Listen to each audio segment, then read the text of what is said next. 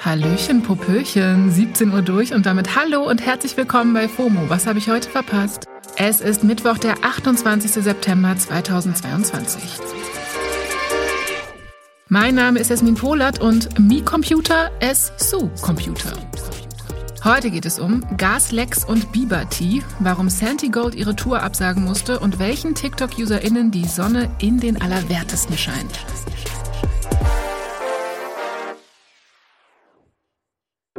Okay, let's go.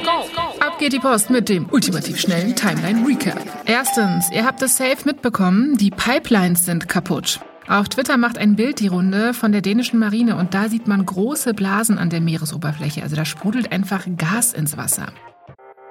An den Pipelines Nord Stream 1 und 2 wurden nämlich Lecks festgestellt und die sind aller Ansicht nach kein Unfall, sondern Absicht. Davon geht man international gerade aus. Die Verantwortlichen des Angriffs müssten mit härtesten Konsequenzen rechnen, hat Ursula von der Leyen getwittert.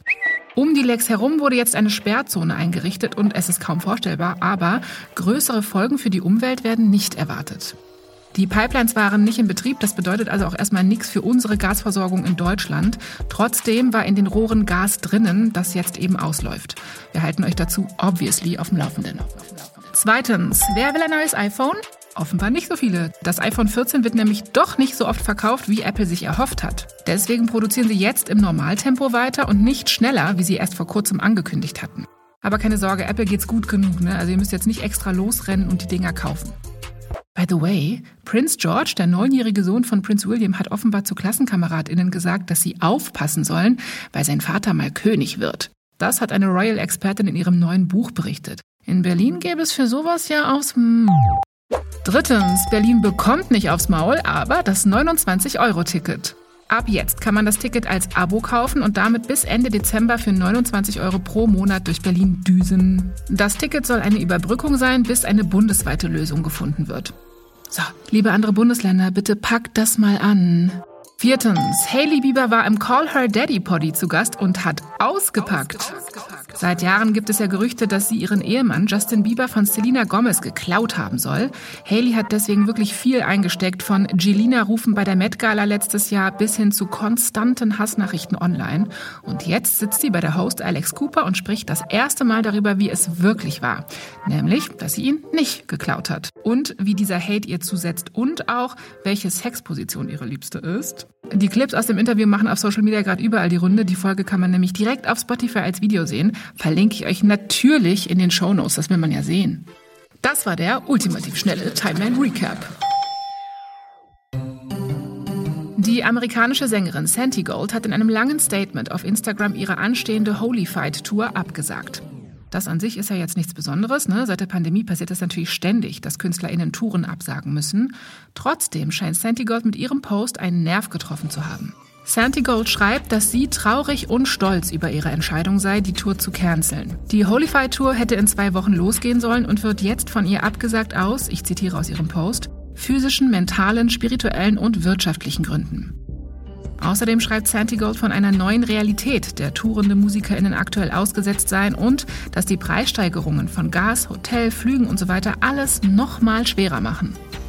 All das scheint einen Nerv getroffen zu haben. Für den Post bekommt Santigold nämlich extrem viel Zuspruch von Fans und ganz vielen KollegInnen. Das ist quasi das Who is Who der Indie-Artists, darunter Cat Power, hm, Licke Lee, Lily Allen, Woodkid und einige andere. Sie alle ermutigen und bekräftigen Santigold in ihrer Entscheidung und schreiben, dass es ihnen ähnlich geht. Es scheint also ein generelles Problem zu sein, dass Artists gerade damit strugglen, in der aktuellen Lage irgendwie zurechtzukommen.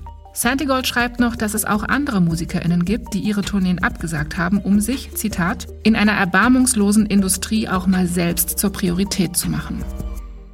Ja, Selfcare kommt in vielen Facetten und damit sind wir auch schon beim letzten Thema für heute. Es ist nämlich mal wieder Zeit, einen langen, harten Blick in die App TikTok zu werfen. Da geht nämlich gerade ein Hashtag bzw. ein Trend rum, der heißt, Achtung, Perineum Sunning. Ja, Auf Deutsch übersetzt Perineumsonnen. Und auf gut Deutsch gesagt, sich den Arsch bzw. den Damm sonnen. Ja, bei diesem neuen Wellness-Trend, der auch Butthole Sunning genannt wird, hält man sein Hinterteil jeden Tag für mindestens drei Minuten, das ist wichtig, Richtung Sonne, also den Bereich zwischen Anus und Genitalien. Das soll angeblich so Effekte haben wie gesteigerte Libido, verbesserte Durchblutung, besserer Schlaf, aber auch ein Batterienaufladen, sich so frisch wie nach einer Tasse Kaffee fühlen, den Vitamin D-Bedarf für den ganzen Tag aufladen.